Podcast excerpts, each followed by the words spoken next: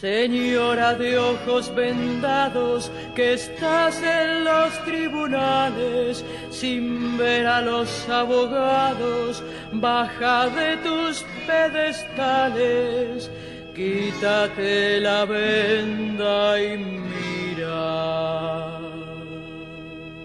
Cuánta mentira.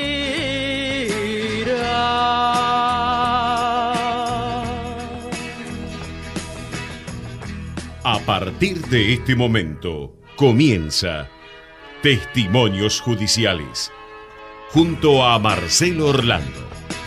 Auspician este programa Hola, soy Ramón, el playero de Action Energy, y te cuento que si te subís a ON, nuestro programa de descuentos y beneficios, te vas a dar cuenta que es un programón, porque tenés un 15% de descuento en tu primera carga, 10% lunes y jueves en Quantium, descuentos en supermercados y más beneficios estés donde estés. Subite a ON, que tiene todo lo que estás buscando y por eso es un programón. Promoción válida para los usuarios registrados en ON. Para la primera carga de combustible 15% por única vez. Y todos los lunes y jueves 10% de descuento en Quantium Combustibles. Tope de 22 600 por carga, promociones no acumulables, bases, condiciones, vigencia y estaciones aéreas en onactionenergy.com. En Lanús, más de 35.000 vecinos se inscribieron al portal de empleo municipal. Contamos con más de 270 empresas en la comunidad laboral. Hay 1.200 ofertas laborales publicadas y cubrimos más de 3.000 puestos de trabajo en los últimos dos años. Informate en lanús.gov.ar barra portal de empleo. Lanús nos une. ¿Estás por viajar? No importa dónde vayas, disfruta desde que llegas al aeropuerto. Aeropuertos Argentina 2000 te espera con distintas opciones para darte un gustito. Wi-Fi libre y gratuito, opciones de estacionamiento y mucho más. Aeropuertos Argentina 2000. Capacitate de forma fácil y gratuita. Accede al Instituto Legislativo de Capacitación Permanente en legislatura.gov.ar. Legislatura porteña. Nos une la ciudad.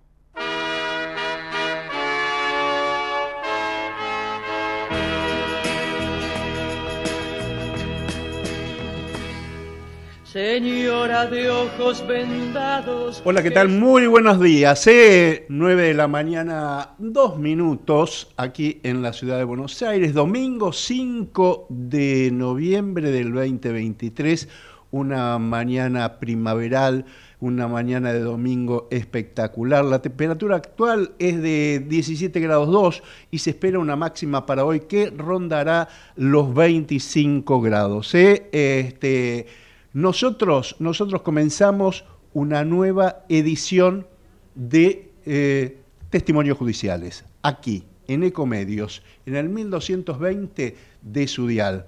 Este, transitando, como digo siempre, la temporada número 31 en forma ininterrumpida. ¿eh? El programa judicial más antiguo de la radiofonía argentina. Vamos a hacer testimonios judiciales como siempre en la operación técnica el señor Gerardo Subirana, en la edición de testimonios judiciales Javier Martínez y también, por supuesto, contaremos con la columna eh, de Sergio Farela. ¿eh? Mm, A partir de ahora vamos a comentar algunos de los tantos temas judiciales que ocurrieron en los últimos días y además, como lo hacemos habitualmente, vamos a dar algunos adelantos de los que están previstos a partir de mañana lunes.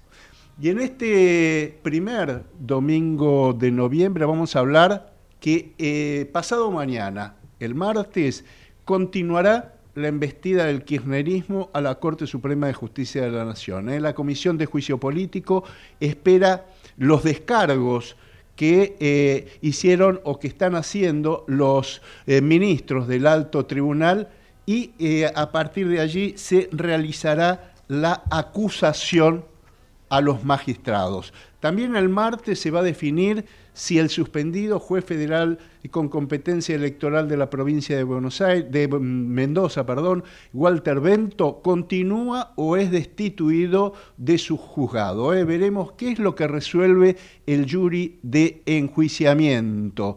Eh, reapareció la ex jueza Ana María Figueroa. ¿Eh? la expresidenta de Justicia Legítima exige que le devuelvan el cargo, cargo del cual la echó la Corte Suprema de Justicia y propone una guerra de poderes. ¿eh? Recordemos que el Senado con posterioridad la volvió a nombrar este, y el presidente Alberto Fernández también mandó su pliego, pero bueno, todavía está en veremos. Eh, también hablaremos de Cristina Elizabeth Fernández, ¿eh? la vicepresidenta sigue dilatando en el tiempo sus causas de corrupción, hablamos de los sauces, hablamos de OTESUR, memorándum de entendimiento con Irán, dólar futuro, entre otras. Y vamos a hablar de, de este tema y vamos a hablar con algunos de los abogados defensores. La justicia del Chaco confirmó las prisiones preventivas de César Sena y de todos los colaboradores, incluso los familiares más cercanos, que colaboraron en eh, la desaparición, en la investigación del femicidio de Cecilia Strisowski. ¿eh? Está desaparecida desde el 2 de junio último. Los magistrados del Superior Tribunal de Justicia eh, entienden que hay pruebas suficientes para considerar que el hijo de Locena fue el coautor del homicidio. Sigue, eh, siguen los temas de este, corrupción del chocolate Rigó, también de em, eh, Martín Insaurralde, vamos a hablar de este tema. Ya comenzó el análisis de, del celular de Chocolate Rigó. Bueno, este, lo cierto y lo concreto es que este, estas causas están un poquito lentas, están esperando que todo se termine, las elecciones se terminen y a partir de ahí seguramente avanzarán. Vamos a hablar de eh, la justicia electoral. ¿eh? Un desastre, la justicia electoral. Este, se, cometido, se han cometido algunas irregularidades y la justicia electoral tanto los juzgados electorales de todas las provincias como la Cámara Electoral miran para otro lado. ¿eh? Vamos a hablar también de eh, el procesamiento a abogados de este, la Procuración del Tesoro y, del Ministerio de Defensa que este, han favorecido cediendo tierras a los mapuches, tierras que por el momento están, este, la, sesión de tierras están suspendidas por orden de la Corte Suprema de Justicia de la Nación. Vamos a hablar de este, la prisión preventiva y el procesamiento del periodista este, oficialista Ezequiel Guasora, que está acusado de los delitos de abuso sexual agravado eh, y corrupción de menores. También se trabó eh, sus bienes en una suma muy importante de dinero. ¿eh? ¿Se acuerdan, Guasola, que estuvo este, mm, prófugo durante tanto tiempo? Bueno, este, ahora le dictaron el procesamiento y la prisión preventiva. Vamos a hablar también del croata, que ahora se lo, el, el de la cueva este, y de los dólares blue, bueno, ahora también se lo vincula al narcotráfico. ¿eh? De todos estos, también tenemos una nota muy interesante con un fiscal que investiga a una fiscal y a importantes efectivos de la policía bonaerense este, vinculados al narcotráfico. Todos estos y muchos temas más a partir de ahora aquí en Testimonios Judiciales. Tiene casi 20 años y ya está cansado de soñar pero tras la frontera está su hogar, su mundo y su ciudad. Piensa que la alambrada... Bueno, mañana 7 minutos, 17 eh, grados 2 la temperatura actual, sol radiante, un domingo para disfrutar. Y bueno, la semana pasada decíamos qué nos pasa a los argentinos, ¿no? Este, hemos votado a un candidato que nos llevó a un 140 de inflación, que este, nos tiene eh, en un país totalmente inseguro, con un 50% de pobres, un país sin educación, sin salud. Eh, ¿Qué nos pasa a los argentinos que votamos por los jubilados hambreados, este, sin una buena cobertura médica, este, pidiendo turnos que se los dan a varios meses? Vamos a hablar de todos estos temas este, y, ni que hablar de los créditos que, otorga el gobierno con la plata que hemos aportado toda nuestra vida. Este, se la dan a gente que no tendría que dársela. Bueno, vamos a hablar con alguien que defiende mucho a los integrantes de la tercera edad. Él es el defensor eh, del pueblo de la, de la, ciudad de Buenos Aires. Vamos a hablar con el doctor Eugenio Semino, que gentilmente cada vez que lo convocamos nos atiende. Doctor, buen día. Marcelo Orlando lo saluda. ¿Cómo anda? ¿Qué tal, Marcelo? Qué gusto poder saludarlo. Gracias, como siempre, eh, doctor. Y queríamos preguntarle, bueno, a ver, este, a ver, la pregunta que yo me hago y que se la quiero hacer, eh, ¿por, qué, ¿por qué votamos así los argentinos? ¿Somos masoquistas? Yo creo que hay un, gran estado de confusión en, la, en toda la sociedad y realmente lo que se nos ofrece eh, desde el punto de vista de, electoral eh, termina siendo parte mm, de, un esquema absolutamente perimido. Usted y yo lo escuchaba con atención cuando presentaba los temas eh, del programa y en realidad lo que se estaba señalando es la baja calidad institucional argentina. Absolutamente. Y, esto parece que se ha naturalizado eh, socialmente. Yo hice un artículo hace una semana, dos semanas, eh, que está referido a eh, la nueva normalidad es la crisis en Argentina. Es decir, la vamos eh, aceptando, vamos conviviendo con ella y estamos cada día en un escalón más bajo en términos de lo requerido en cuanto a derechos. Eh, y esto me parece que es lo que nos lleva a un estado de cosas donde los más afectados y a los que más se les sigue sacando es a los más frágiles en nombre de los frágiles, ¿no? Es decir, entre ellos, bueno, el colectivo que nos ocupa en esta instancia, que es personas mayores, personas con discapacidad, a los pobres en general. Entonces, eh, estamos este, ante una real encrucijada. Esta nueva normalidad, que es la crisis, eh, nos baja las posibilidades y los criterios de reclamo. Eh, nos sentimos cada vez más indefensos y eh, esto realmente habla muy mal y habla de, crisis en sociedades que pagan muy caro. Porque fíjese, los candidatos prometen, eh, prometen lo que en realidad nunca van a hacer y todos lo sabemos. No es nuevo en política esto. ¿eh? Napoleón decía que no se miente más que durante la guerra, no se miente más que después de la, de la casa y no se miente más que antes de una elección. Es decir, es una regla que parece ser que los sistemas políticos han adoptado, y estoy hablando del siglo XIX. Sin embargo, las sociedades piden concreciones, piden que se mejoren sus derechos y hacen pagar a esos candidatos que mienten esas mentiras desde el punto de vista político. Acá esto no ocurre, no ocurre ya desde hace muchos años y se va justificando. El eh, roban pero hacen, es decir, se va aceptando que la corrupción es parte integrante, eh, y lo que llegamos a donde actores nuevos de la política, el narcotráfico, es parte de hoy de, ese juego. Fíjese, este, y vamos a los a los jubilados y a los pensionados y a las personas con discapacidad, nadie se pregunta eh, ni, ni social ni institucionalmente, ¿dónde sale la plata para las campañas?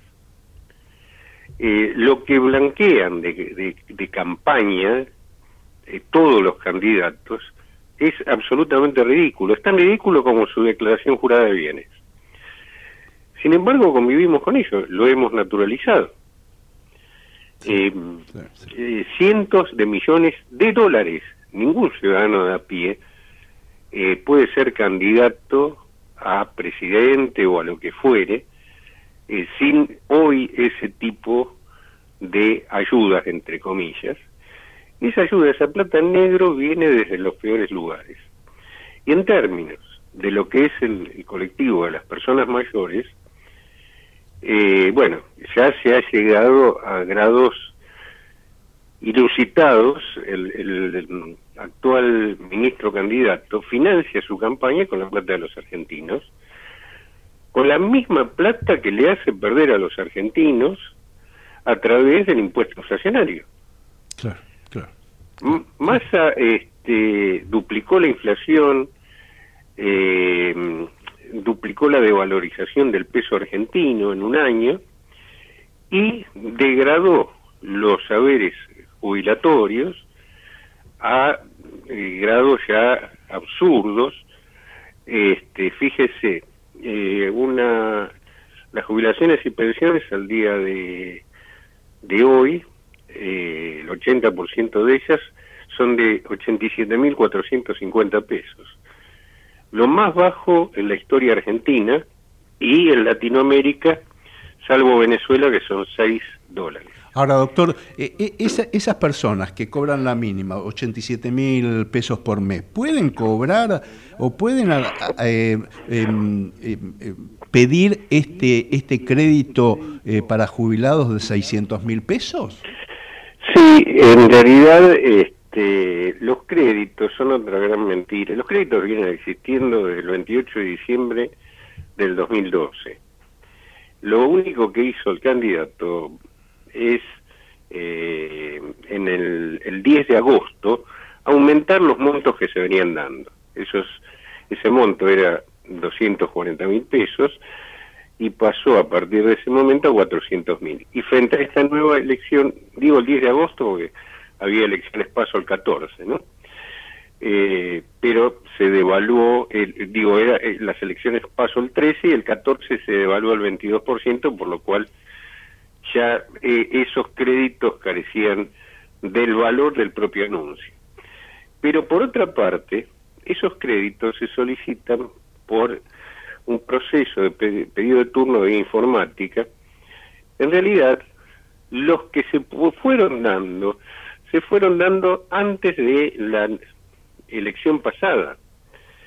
Eh, y por otra parte, el anuncio era sobre 55 mil millones de pesos, que es el equivalente a 120 mil créditos de 400 mil pesos. Los jubilados y pensionados son 7 millones y medio. Frente a esta nueva elección se aumenta el monto eh, a 600 mil pesos y en realidad podrán sacar cuando tengan turno después de la elección los que puedan. Pero lo que importa es la elección y el crédito, como usted decía, no solo que es gravísimo en términos de lo que implica para el propio jubilado, en muchos casos, por otra parte, como tienen tasas promocionales, lo saca la familia, saca la plata del crédito y lo pone esa tasa que es del 40% pone esa plata en un plazo fijo al 135% en cualquier banco comercial.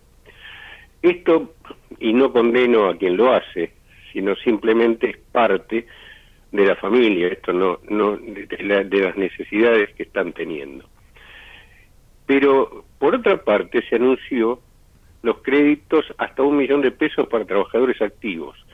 La plata, tanto de lo que se le da al jubilado de créditos, entre comillas, y lo que se le da al trabajador activo, hasta un millón, quien puede llegar a, tramitarlo, sale de los recursos de ANSES. Es decir, sale del haber del jubilado. Eh, lo mismo que el reintegro de IVA. Cuando uno dice, no, pero hay reintegro de IVA, que por otra parte, ¿sabe cuándo se va a reintegrar el IVA que supuestamente se está reintegrando a partir del día de hoy, para el mes de marzo-abril. Claro, claro. Vaya a saber qué país tenemos en ese momento. Bueno, pero nos hemos acostumbrado también, doctor, y usted se, y usted se olvidó de ese detalle, del relato. de, las mentiras que nos, que, que, nos tenemos que, y que nos creemos, ¿no? Este, que nos dicen diariamente y que nos creemos diariamente, ¿no? Por eso decía, naturalizamos la crisis, ¿no?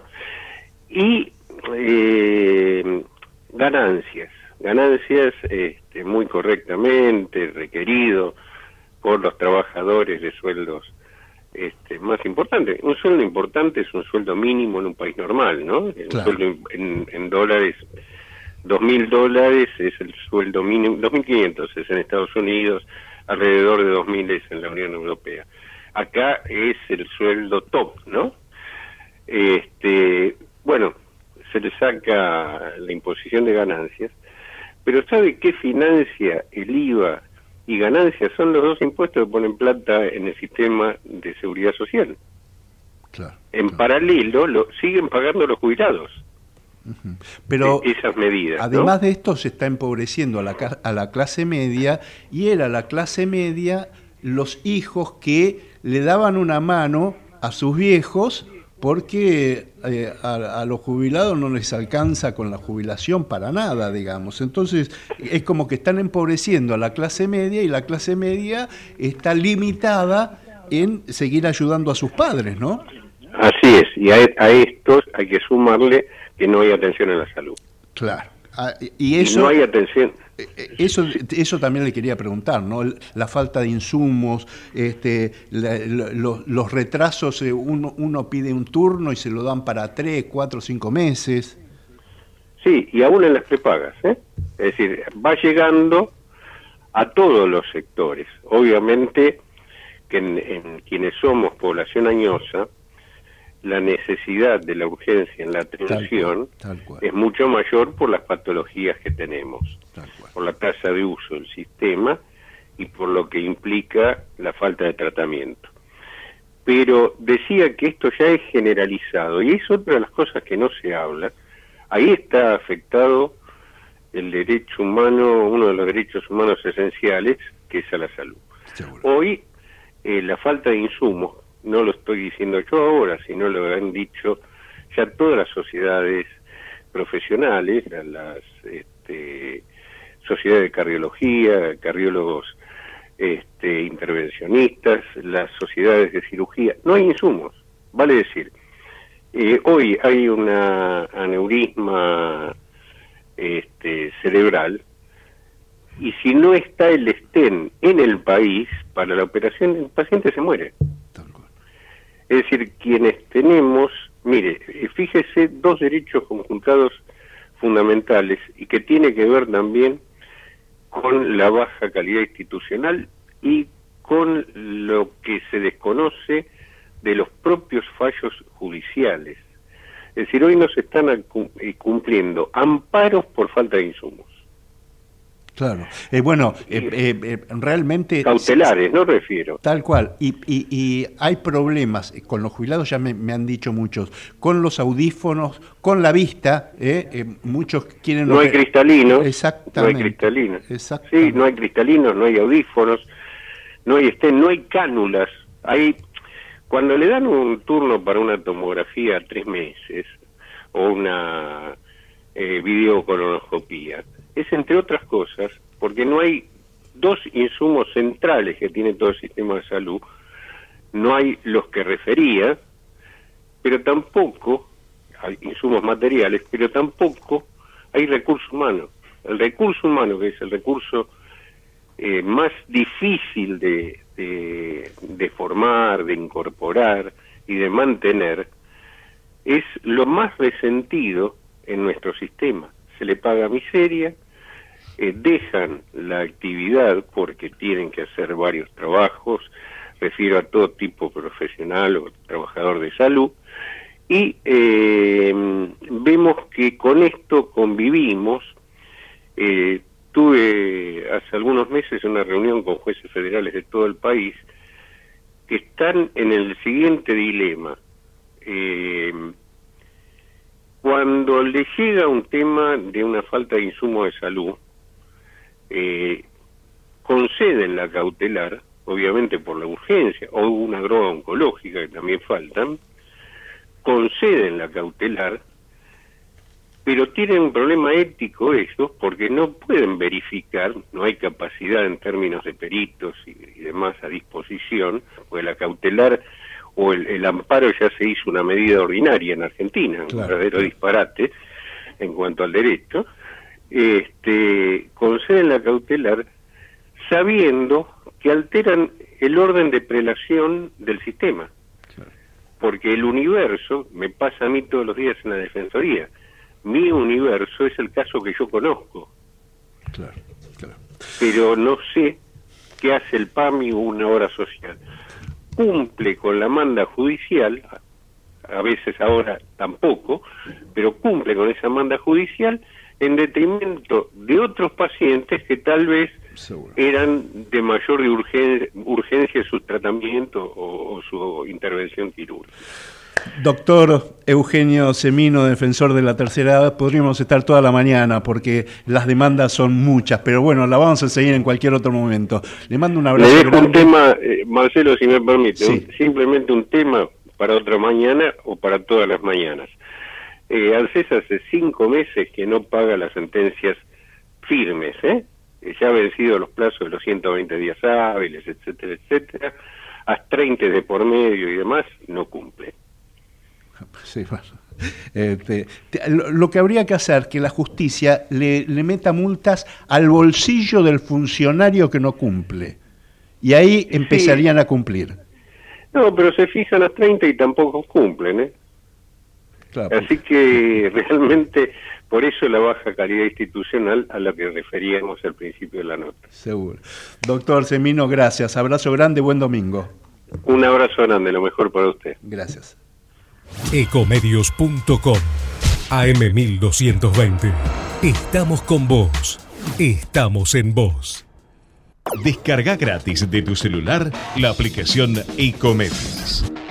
Podés escucharnos en vivo, informarte con las últimas noticias y entrevistas en audio y video. Búscala y bajate la aplicación Ecomedios. Podés vernos en vivo en ecomedios.com. Ecomedios.com. Contenidos audiovisuales. Conectate con nosotros. Contestador 5 254 2353 buscando los recuerdos de un amor que ya murió, que hace tiempo fue mi vida, pero que ahora terminó. Voy buscando las palabras que la brisa. 9 de la mañana, 25 minutos, 19 grados 1 la temperatura, sol radiante en la ciudad de Buenos Aires. Eh, y continúa el circo, continúa la fantochada de la Comisión de Juicio Político en la Cámara de Diputados, siguen los embates a la justicia por parte del poder político, focalizado en la Corte Suprema de Justicia de la Nación. El oficialismo en diputados aplicó su mayoría en la Comisión de Juicio Político y comenzaron a este, realizar desde hace, desde principio de año, el eh, eh, juicio político a este, los cuatro integrantes de la Corte Suprema de Justicia de la Nación. La quieren esmerilar, la quieren desprestigiar, este, y de paso han hecho campaña política en todo este año electoral. El 7 de noviembre eh, citaron a los ministros de la Corte para que hagan su descargo. Hasta el momento ya han presentado este, su descargo por escrito dos de los cuatro ministros. Son justamente el presidente y el vicepresidente. Estamos hablando de Horacio Rosati y de Carlos Rosenkrantz. A ver, en la generalidad dijeron en sus escritos que este, quieren neutralizarlos, quieren limitar su independencia, no, este, no prevén lo previsto en la, Constitución Nacional, que habla de la, independencia de los poderes del Estado. ¿eh? El poder ejecutivo es el que, el que administra, el poder legislativo es el que crea las leyes y el poder judicial es el que controla que esas leyes sean constitucionales. Bueno, este, intentan limitar su, independencia, realmente eh, fueron muy duros los ministros de la Corte Suprema que han contestado. Veremos qué hacen los dos restantes, eh, los doctores eh, Maqueda y Lorenzetti. veremos si no van, veremos si ignoran esta citación o veremos si también la contestan por escrito. Donde brilla el tibio sol con un nuevo fulgor, dorando las arenas donde el aire es limpio aún bajo la suave luz de las estrellas. Y parece que da para largo el comienzo del el juicio, los sauces Otesur, también memorándum de entendimiento con Irán. ¿Por qué? Porque eh, una de las implicadas, la vicepresidenta de la Nación, Cristina Kirchner, se presentó a través de sus abogados en la Corte Suprema de Justicia de la Nación y solicitó al máximo tribunal que revoque todos los fallos que ordenaron que se hagan los, correspondientes juicios orales y públicos. Eh, eh, Cristina volvió a reiterar que hay una persecución judicial en su contra este, y que eh, todo indicaría, de acuerdo a algunas versiones, que el alto tribunal recién resolvería este tipo de presentaciones después de la feria judicial de verano, es decir, en, el mes de febrero pero del 2024. Recordemos que hace eh, muy poquitos días hubo un sorteo este, en la Cámara de Casación y se este, designó al doctor José Michelini justamente para que eh, eh, intervenga en este juicio oral y público en donde este, se intenta determinar si hubo o no una causa de lavado de dinero a través de las propiedades y los hoteles de los Kirchner en favor de determinados empresarios. Vamos a hablar justamente con el doctor Fabián Lertora, que él eh, es el abogado defensor de uno de los este, empresarios este, del grupo Indalo. Este, me refiero a Cristóbal López. Doctor Lertora, muy buenos días. Marcelo Orlando lo saluda. ¿Cómo le va? Buen día, Marcelo. Buenos días. ¿Cómo va? Bien, gracias por atendernos como siempre, doctor. Y queríamos preguntarle, a ver, este, ¿cómo, cómo visualiza su experiencia? ¿Qué le dice? Este, ¿Tenemos para largo con el comienzo de este juicio oral y público? El de Sauce, por lo pronto, que es el único que intervengo, Sauce de Sur, sí. Ajá. Eh, para mí sí. Eh, a ver, el otro día se sortió el juez eh, del tribunal, el doctor Michelini. Pero después de eso hay que hacer la instrucción suplementaria que, falta terminar, eh, buscar una agenda porque es un juicio muy largo, muy, muy largo, y yo no veo que tengamos un juicio próximamente. Ajá. También había pendiente algunas pericias, ¿no? Porque este, yo me acuerdo que en la causa hubo interventores judiciales, allí se determinaron supuestas irregularidades, sospechas de actos de corrupción, sospechas de lavado de dinero, pero bueno, eso nunca se pudo confirmar este, en la justicia porque no se realizó el juicio, ¿no? No, a ver, eh, en lo que a nosotros respecta, eh, lavado de dinero, la imputación lejos está. Digamos, el, tema es que si se simulaban o no eh, los contratos de alquiler donde, donde funcionaba las oficinas de Cristóbal López y otro departamento donde vivía la mujer de, de Sousa. Los alquileres eran reales, se pagaban, eran a precio de mercado, se utilizaban y eso sí está aprobado en la causa. Resta una parte de la pericia contable respecto de algunas cuestiones de Otesur, pero respecto a nuestro está todo hecho ya. Ajá, ajá. Eh, y, doctor, este, en este caso, porque hay muchas, en, muchos casos hay, hay presentaciones, hay medidas dilatorias, lo que llamamos chicanas procesales, justamente porque no pueden demostrar su inocencia y entonces necesitan dilatar en el tiempo este tipo de eh, investigaciones de corrupción. Sin embargo, hay otros en donde hay, hay, implicados en donde quieren demostrar realmente este, que no tuvieron nada que ver, que, son inocentes de los hechos que se le imputan y quieren el juicio oral cuanto antes. ¿Cómo se compatibiliza eso? es un tema de la administración de justicia más que porque un recurso se plantea, se resuelve a los días y listo. Es una excusa, para mí es una excusa de la administración de justicia para no hacer juicios orales y a lo mejor y no tener la capacidad material de llevar adelante los juicios. Pero, a ver, por ejemplo, yo decía, eh, cuando me quedé pensando, cuando me habías preguntado sobre el lavado de dinero, eh, nosotros hoy combustibles estuvimos de juicio casi tres años teniendo audiencia una vez por semana y algunas veces excepcionalmente dos. Si ese juicio se hubiera hecho todos los días, en, en dos meses se terminaba. Y, y, no éramos nosotros los que planteamos nada. Es así como se plantea desde tribunales. Con lo cual, eh, la cuestión del atraso me parece que se utiliza que las defensas planteen recursos, que tienen todo el derecho a presentarlos, porque ninguno de los recursos que dicen no, plantean recursos para, para entorpecer, pueden resolverse en días. El código procesal es, es muy cortito en cuanto a plazos, con lo cual no veo que los recursos sean los responsables de los atrasos. Claro, bueno, a y ver. Vuelvo, eh, eh, y vuelvo sobre el tema del lavado, y vuelvo sobre el tema del lavado. Eh, nosotros, el precedente supuesto de lavado es canalizar la plata que se quedaban, no hay combustibles, en del Estado, y hoy por hoy tenemos doble conforme de que hoy combustibles no cometió ningún ilícito y que pidió planes de pago como todos los demás contribuyentes. Eh, Con lo bueno, cual el tema del lavado este, está prácticamente afuera.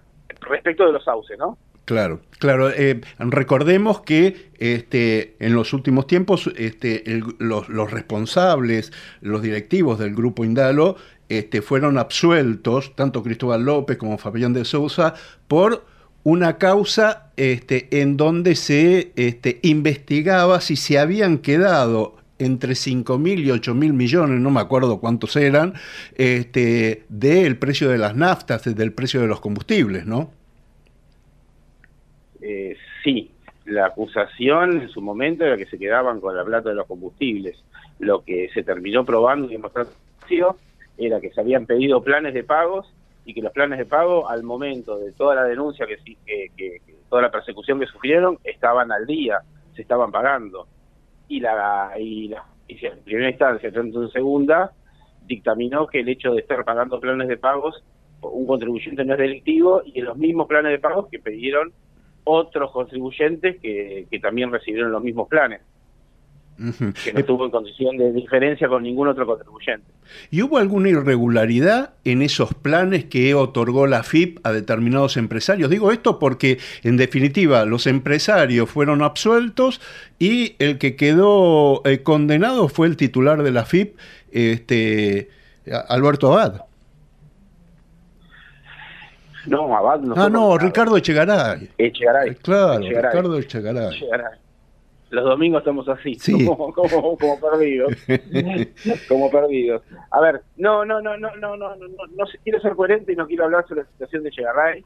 Eh, no comparto el fallo en ese sentido, me parece que eh, el dar mal planes, él, a él le, le imputan que el dinero no ingresó en tiempo y forma en la administración pública y todos los planes de pago tenían intereses, con lo cual el administrador eh, de la FIP decide cuándo y cómo cobrar los impuestos y si otorgó planes de pago y los planes de pago eh, tienen intereses y la, y la plata la recibe el Estado, me parece que es una facultad de él, no es el criterio del tribunal.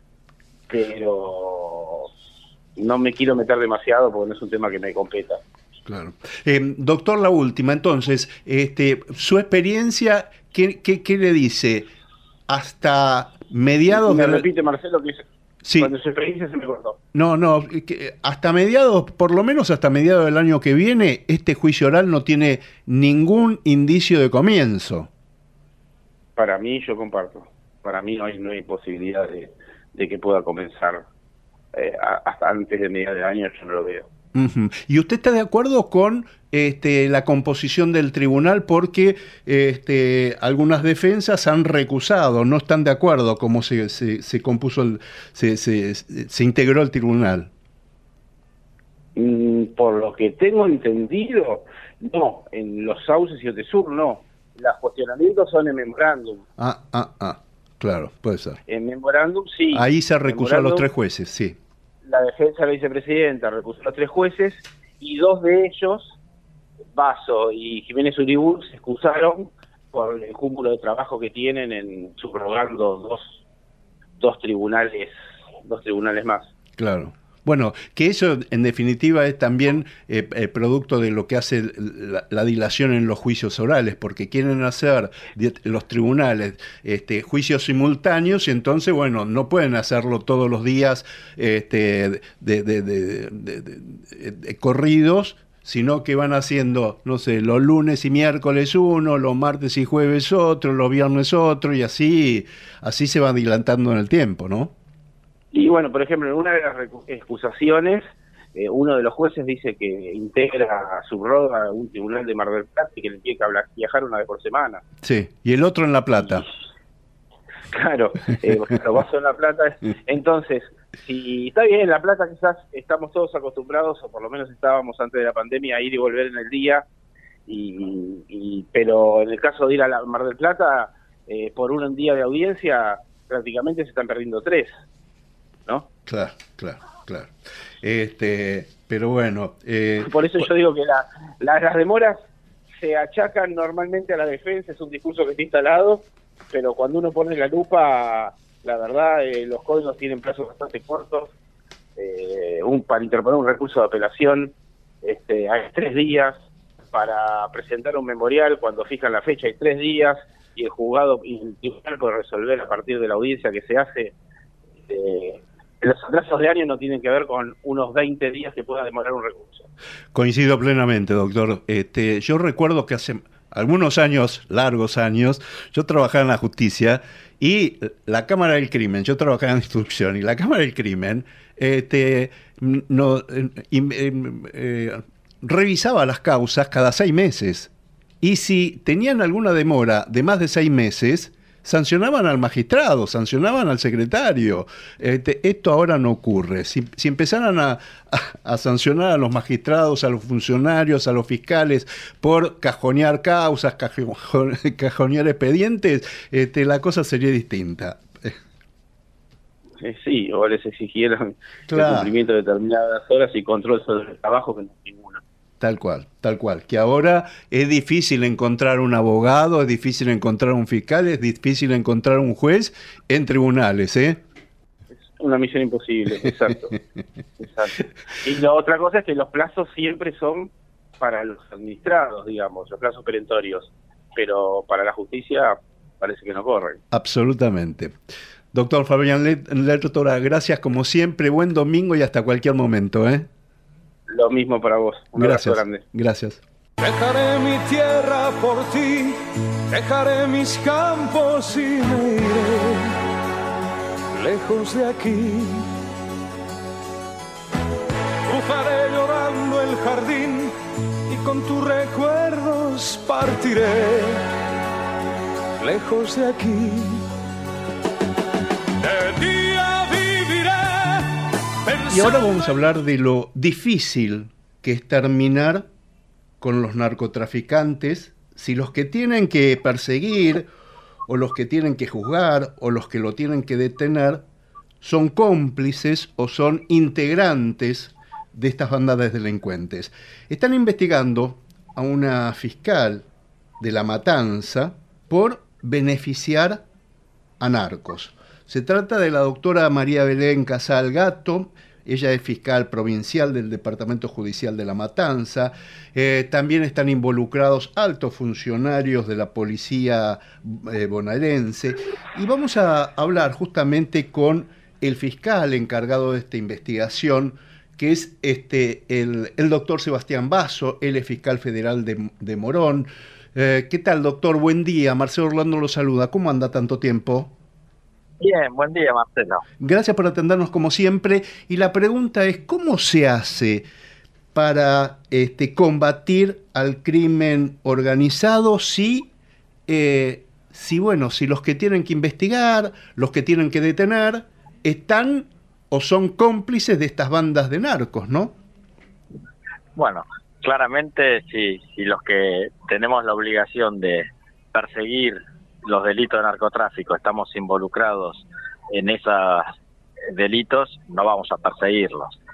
Eh, el gran problema me parece es tratar de determinar qué grado de, corrupción tienen las fuerzas policiales y el ámbito judicial y eh, cuando se descubre algo que está en contra de la ley y que se puede permitir ver que están en combinación con el crimen organizado, pues perseguirlos y apartarlos de la fuerza y del ejercicio de la función pública. Usted sabe que esto me hace acordar a lo que pasó en Jujuy con el juez Reynoso, lo que pasó este, en, en Corrientes con el doctor Soto Dávila, lo que pasó en, este, en La Rioja con, con un fiscal. Eh, digo, ah, también eh, estuve cubriendo hace poquitos días el, el, el jury al juez federal de Mendoza, este, al doctor Walter, Walter Bento, que justamente pasado mañana el jury tiene que resolver si lo destituyen o no, y si lo destituyen seguramente quedará este, detenido. Este, ¿cómo, cómo, cómo se hace este, ¿qué, pasó? Ah, la fiscal tuvo que declarar el jueves y pasado mañana declaran los, los policías. La fiscal declaró, este, está acusada de, hacer la vista gorda, de mirar para otro lado. Este, ¿Qué pasó con, la indagatoria de la, de la fiscal, doctor? Bueno, nosotros lo que hicimos en... Eh, estamos investigando a, digamos, una organización cuyo líder eh, es, conocido mediáticamente como Chucky Champ. Exactamente. Esta organización eh, tiene su, su base, su territorio en, ciertas localidades de La Matanza, básicamente Ciudad Evita y Villegas. Entonces lo que se hizo fue un trabajo en conjunto entre la Procunar, que es la Fiscalía Especializada en Drogas del Ministerio Público, la Fiscalía Federal de Morón, que presido, y las fiscalías temáticas de drogas de matanza. Hicimos un trabajo conjunto y empezamos a analizar distintos casos que podrían involucrar a este taquicam. ¿Por qué? Porque cuando las organizaciones son muy eh, desarrolladas, empiezan a tener eh, muy buenos sistemas de comunicación interna que es muy difícil penetrar en ellas. Pero siempre por algún lado se pueden obtener datos. Bueno, precisamente en este cruzamiento de datos nos llamó la atención que este Chucky Chan había sido detenido por un delito menor en Ciudad Evita el año pasado. Pues empezamos, buscamos ese expediente que estaba archivado, era un expediente muy sencillito, era como una resistencia a la autoridad, y cuando empezamos a, a descubrir qué pasó ahí, en realidad el expediente no reflejaba lo que había pasado y que en principio tanto los policías que labraron el expediente policial, como la fiscal, que fue la que tuvo en sus manos que resolver ese caso, estaban vinculados con Chaquichan y de hecho habían decidido en el día dejarlo en libertad y hacer, si se quiere, un expediente lavado para que pase desapercibido el hecho. Eh, recordemos a, los, a los oyentes que este Chaquichán eh, estaba sindicado como el patrón o el dueño de Villegas, se manejaba con total impunidad, este, realmente era eh, un narco este, pesado de verdad, ¿no? Sí, acá uno de los problemas más grandes es el, el dominio del territorio. Es decir, o, o un territorio, una ciudad, la gobierna el Estado a través de sus autoridades, o la gobierna una persona que no es del Estado y que aplica sus propios códigos. En este caso, eh, el, Villegas y Ciudad Vita hay Estado, porque el municipio de La Matanza es muy antiguo, hay policías, hay fiscales, pero si los fiscales y los policías que están en ese lugar y tienen que precisamente manejar el territorio, dejan que el territorio lo maneje otra persona, que incluso se eh, financia no con impuestos, sino con la venta de drogas, entonces estamos en un problema. La finalidad del Ministerio Público, por lo menos desde nuestro óptico, fue que esas personas, funcionarios públicos, policía y fiscal, que en principio los indicamos como responsables de hacer la vista gorda, respondan penalmente por la, omisión de cumplir con sus deberes. Usted sabe que la semana pasada justo hablábamos con un colega suyo, con el doctor Emilio Gerberov, que es fiscal en lo penal económico, y hablábamos también de este tema este, de, del contrabando de drogas y, este, y, cómo, y cómo los, los narcotraficantes este, em, captan a, chicas muy jovencitas, de, de 19, de 20 años, y este, las convierten en mulas, ¿no? Que, que realmente arriesgan su vida, ¿no? Porque, que, eh, no sé, eh, eh, ingieren este, 60, 70 cápsulas de- de- de una droga muy poderosa que si se les llega a reventar una, automáticamente fallecen, ¿no? Y digo, ¿cómo, cómo se termina con todo esto, doctor? A ver, lamentablemente eh, no se va a terminar con todo porque no, no es función del Estado erradicar el mal del mundo, ya que eso es una cuestión que se la dejamos a los teólogos y religiosos. Nosotros tenemos que regular y evitar que eso se propague. El narcotráfico, el problema que tiene es que genera mucho dinero en poco tiempo. Y el dinero tiene una tentación muy grande. Siempre el delito pagó mejor que la legalidad. El camino corto siempre es más luminoso que el camino eh, largo. Entonces, el problema es aquellos que ceden a la tentación del dinero o de los beneficios que puede darle el narcotráfico. Lamentablemente, en Argentina tenemos que dar este, esta batalla simbólica y demostrar que, en definitiva, es mejor que al- a los jóvenes demostrarles que es mejor ir por el camino largo que ir por el camino corto del dinero fácil.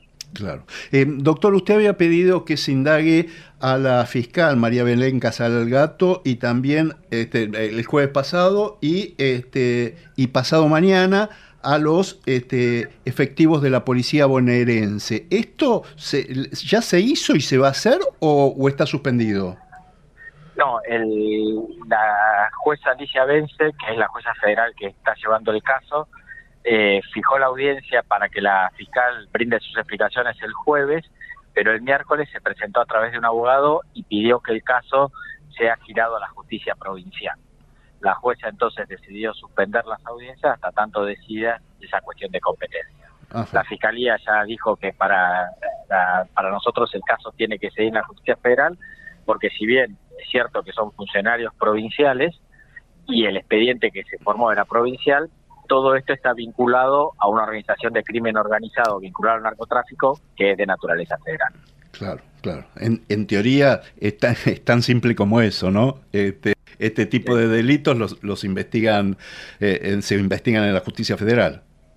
Sí, el problema es que el narcotráfico el, los, son no solo el delito de venta de drogas, sino todos los delitos conexos.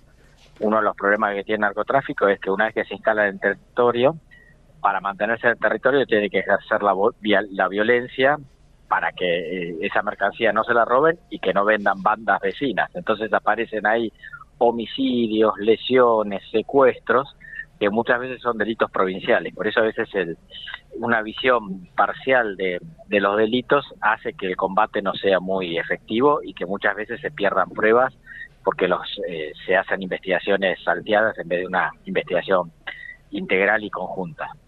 Estaba, eh, me, estaban comentando este, en la semana eh, de la Procuración de, General de la Nación que este, se, estaban, se habían realizado eh, talleres por orden de la Corte Suprema para fortalecer la persecución al narcotráfico, este, participaron fiscales, participaron jueces, este, y también es, es como que cómo van interrelacionando todas las cuestiones, ¿no? Porque ahora está la criptomoneda, ahora están este, todas las sofisticaciones del narcotráfico para justamente poder lavar el dinero eh, que, que obtienen ilícitamente, ¿no?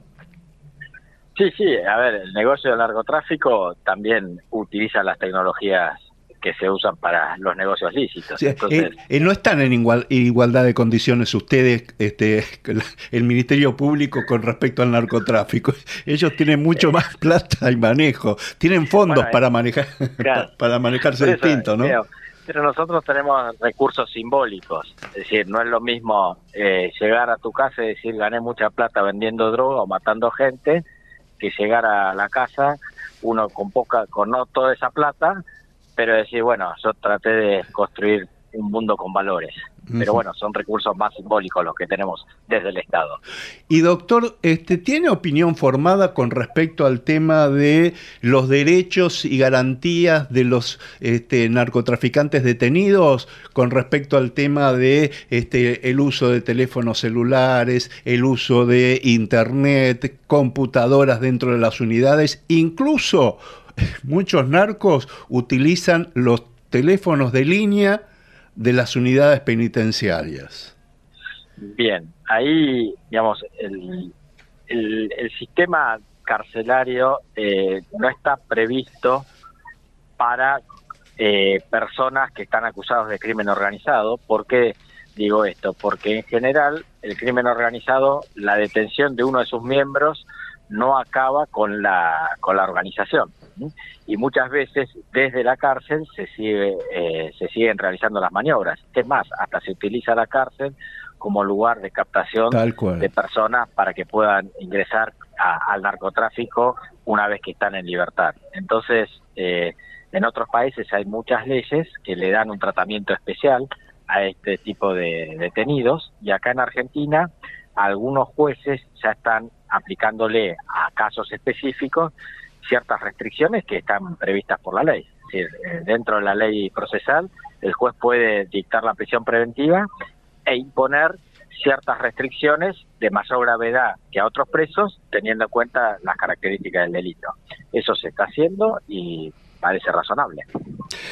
Doctor Sebastián Basso, fiscal federal de Morón, tan claro como siempre. ¿eh? Siempre realmente es un gusto charlar con usted. Muchísimas gracias por estos, estos minutos a testimonios judiciales. Este, y obviamente lo vamos a seguir jorobando como siempre. ¿eh? Le mando un abrazo grande, buen domingo y hasta cualquier momento. Muchas gracias a vos, Marcelo. Buen domingo y muchas gracias por todo. Gracias. Tal vez. Hace tiempo que sueño con ella 9 de la mañana, 54 minutos, 19 grados 1, la temperatura actual en la ciudad de Buenos Aires. Sergio Farela, buen día, ¿cómo va todo?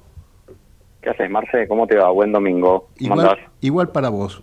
Este, bien, bien, con mucha información y además muchos juicios que vos has seguido. Estaba comentando recién que el Superior Tribunal de Justicia de, el del Chaco eh, confirmó las prisiones preventivas de, todo el clan eh, Sena eh, por, por, el, por el femicidio de Cecilia Strisowski. hay novedades, me parece, en el caso Insaurralde, que vos lo estás siguiendo de cerca. Contame vos. Bueno, a ver, eh, vamos por el caso Insaurralde, que son las novedades más frescas que tienen que ver con información que llegó desde afuera. Tanto nos venimos preguntando el costo de esa, esa luna de miel entre Sofía Clerici y Martín Insaurralde, eh, más de 55 mil dólares. Asciende esos pocos días que estuvieron en, España, concretamente en Marbella, juntos. Bueno, es más, o menos, es más o menos lo mismo que gastás vos cuando, cuando te vas un fin de semana con tu novia. Sí, claro. Mira, el hotel en Marbella, 26 mil euros la estadía, ¿no? Eh, acá hay una contradicción porque Clerici había dicho que el yate, el bandido se llama, eh, son las que salieron en la foto, ella había dicho que fue un, regalo de un amigo empresario de su hermana. Su hermana vive en España. Bueno, acá hay una primera contradicción. La factura del bandido por eh, el alquiler de ocho horas incluye tres botellas de champán, ¿eh? ojo. Ah. Eh, pero para navegar en, el Mediterráneo solamente ocho horas, repito, con tres botellas de champán y, y obviamente el catering, 13 mil euros. Ajá. Eh, y la, tripulación, los que manejan el yate, digamos. Claro, sí, sí, ah, obviamente, ah. obviamente. Eh, bien incluido.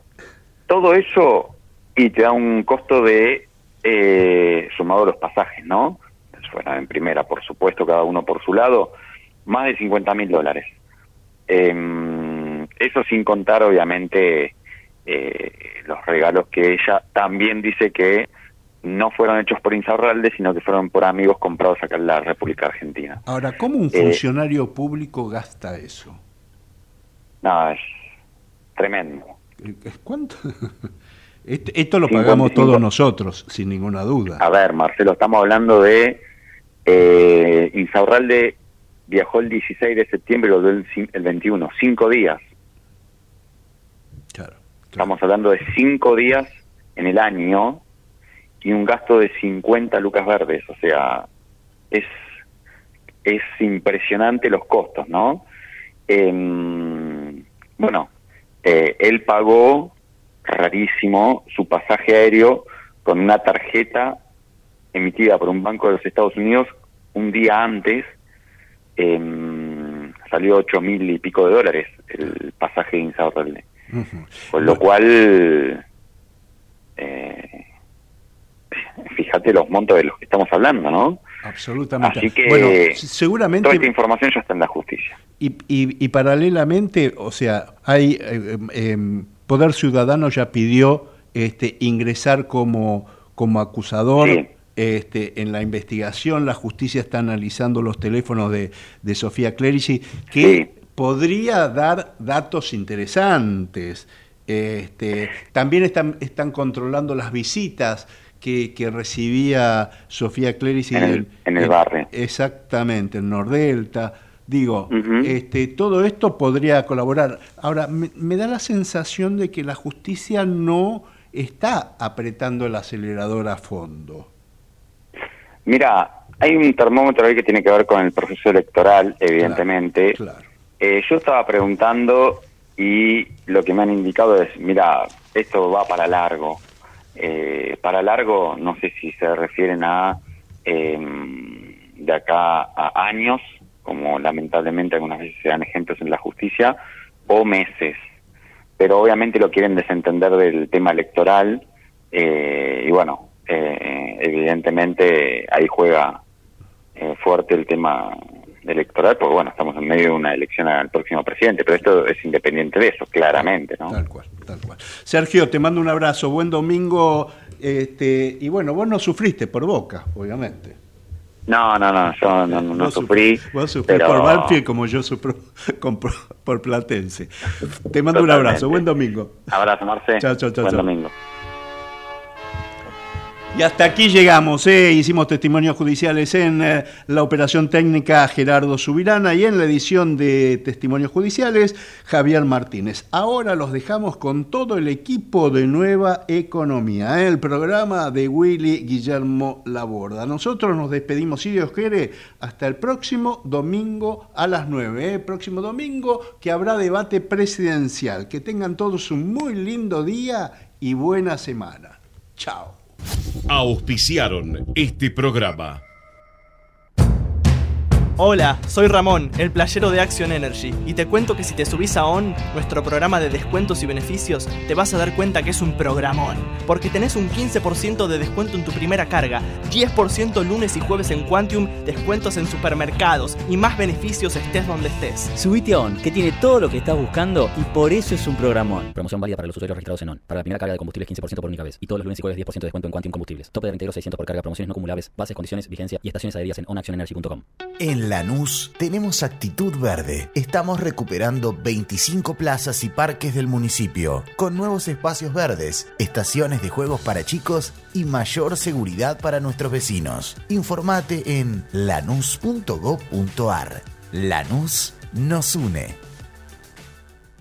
¿Estás por viajar? No importa dónde vayas. Disfruta desde que llegás al aeropuerto. Aeropuertos Argentina 2000 te espera con distintas opciones para darte un gustito. Wi-Fi libre y gratuito, opciones de estacionamiento y mucho más. Aeropuertos Argentina 2000. 91 años de historia. Conoce el Palacio Legislativo. Agenda tu visita guiada en legislatura.gov.ar. Legislatura porteña. Nos une a la ciudad.